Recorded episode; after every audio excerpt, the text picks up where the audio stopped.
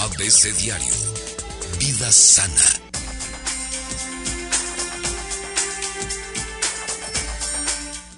Las 8.50, doctora Irma Quintanilla, recupera el aliento, por favor. Claro que sí, estoy muy bien. Tranquila, yo sé que hay mucho tránsito. Sí, se nota que ya empezaron las clases. ¿eh? Ahorita le metemos la chancla a tu comentario y lo sacamos.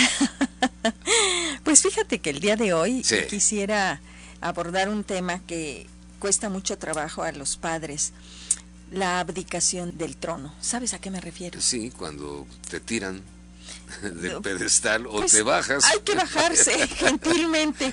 Cuando empieza a abdicar el trono los padres, que es, es, recomendable, cuando el hijo empieza ese proceso de pubertad y adolescencia, hay que darse cuenta que vamos siendo menos importantes en su vida. Y esto no quiere decir que no te amen. Esto quiere decir que ya empiezan a ser otros personajes en su vida importantes. Abdicar el trono significa este segundo parto. Fíjate que el primer parto pues duele, aún así que fuera parto cesárea, es doloroso este desprendimiento de las entrañas de la madre, eh, del bebé.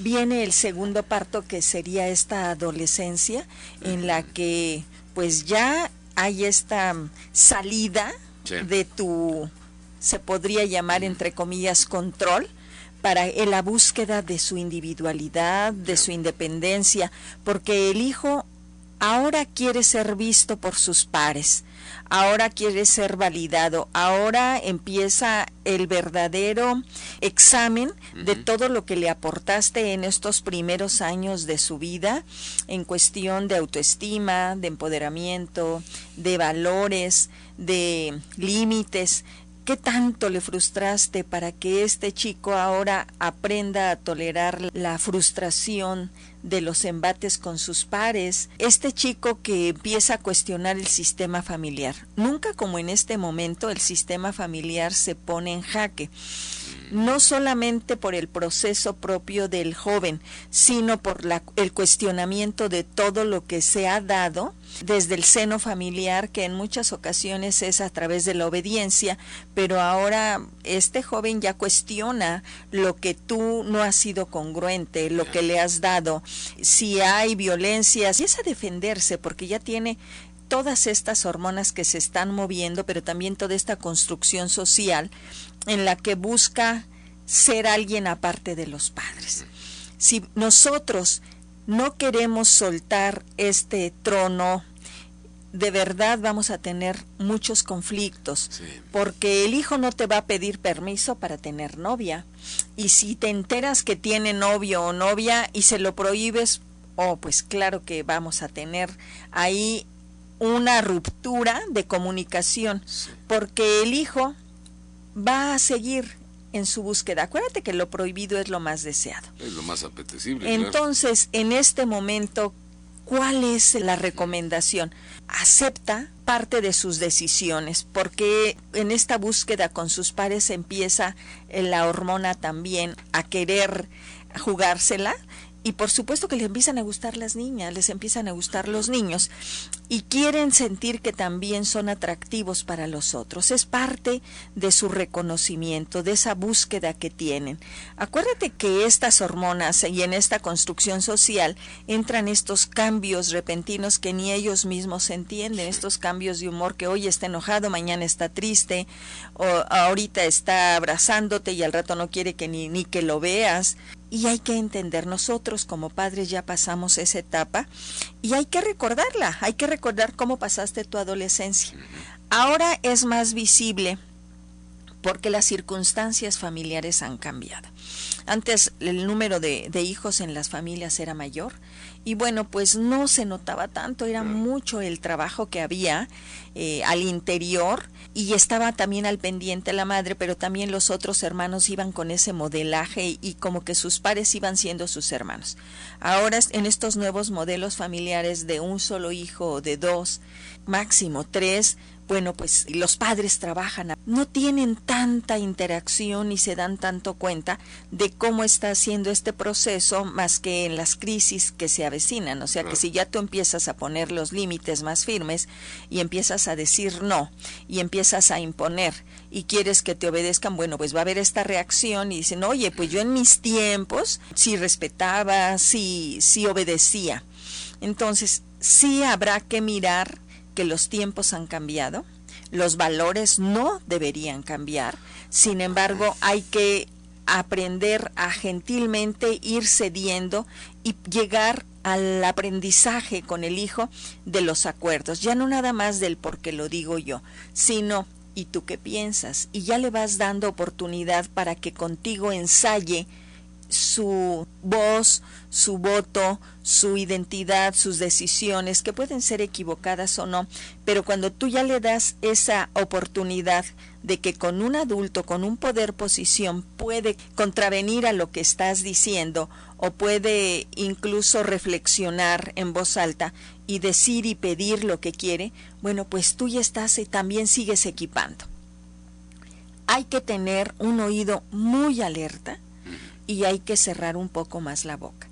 ¿Qué quiero decir con esto? Que los jóvenes quieren que lo escuches. Y en este acompañamiento, acuérdate que a los 16 años termina la etapa formativa estructuradora de 0 a 6, de 6 a 16 la formativa y viene la acompañadora. En este acompañamiento ya tiene que ser con la abdicación del trono y en este acompañamiento el hijo te quiere presente, sí pero de una manera diferente. Lo que ya diste, pues ya diste. Ahora él empieza a elaborar sus propios valores, sus propios esquemas, a reflexionar y empieza a esta rebeldía que es sana, es normal, a rebelarse contra todo y empieza a contrastar y él va decidiendo qué incluye en su nuevo esquema. Por supuesto que sus raíces son importantes, pero ahora él está en esta construcción de su propia vida, de su propia identidad. Esta etapa debería ser muy de acompañamiento, pero mucho también de observación y de respeto.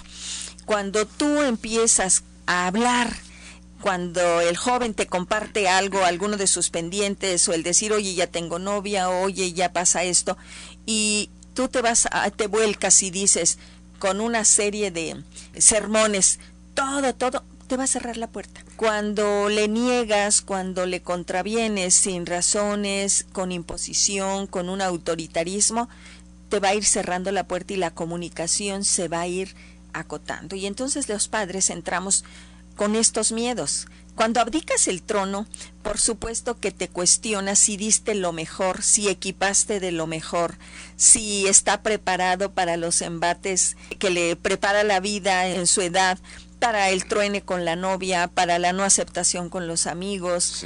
Entonces, aquí son los miedos lo que los padres tenemos para abrir y soltar a este hijo que ya viene en su segundo nacimiento pero ahora por sí mismo.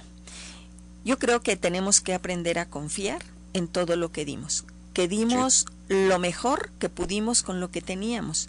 Y si no, todavía tienes un poco de oportunidad en este acompañamiento de ir reencuadrando, reestructurando todos los aprendizajes que tuvo tu hijo, tu hija en todo este proceso, en estos 16 años anteriores, que no son pocos, pero que en muchas ocasiones nos sorprende y dice, ay, ¿cómo crecen estos niños? Oye, ayer era un niño y hoy es un adolescente. No, no es cierto, no es cierto.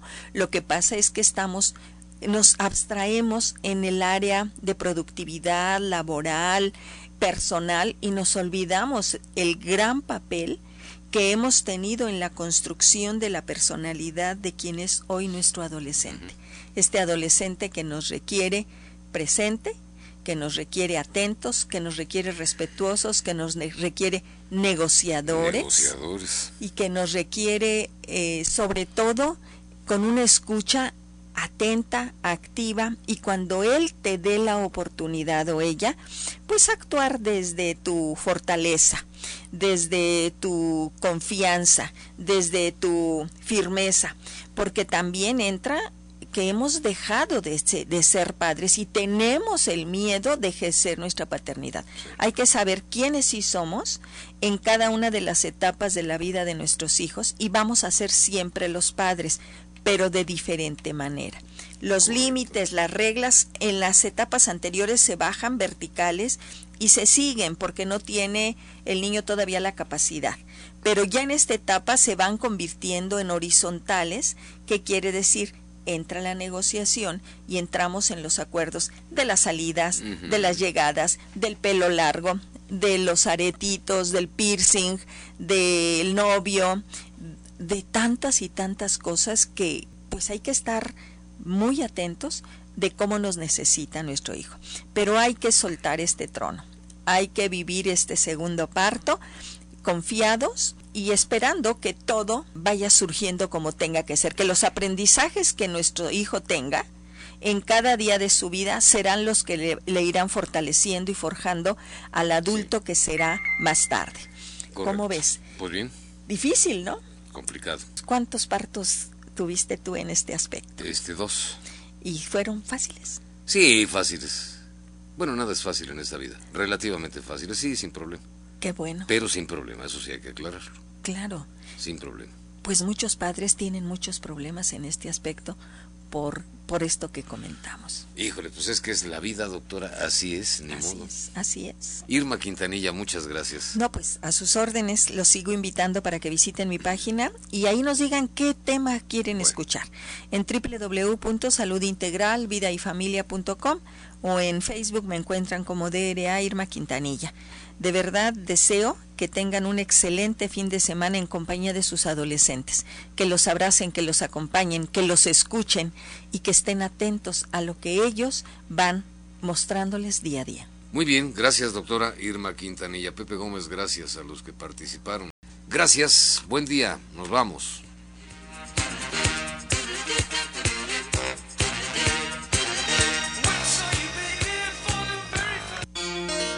ABC Diario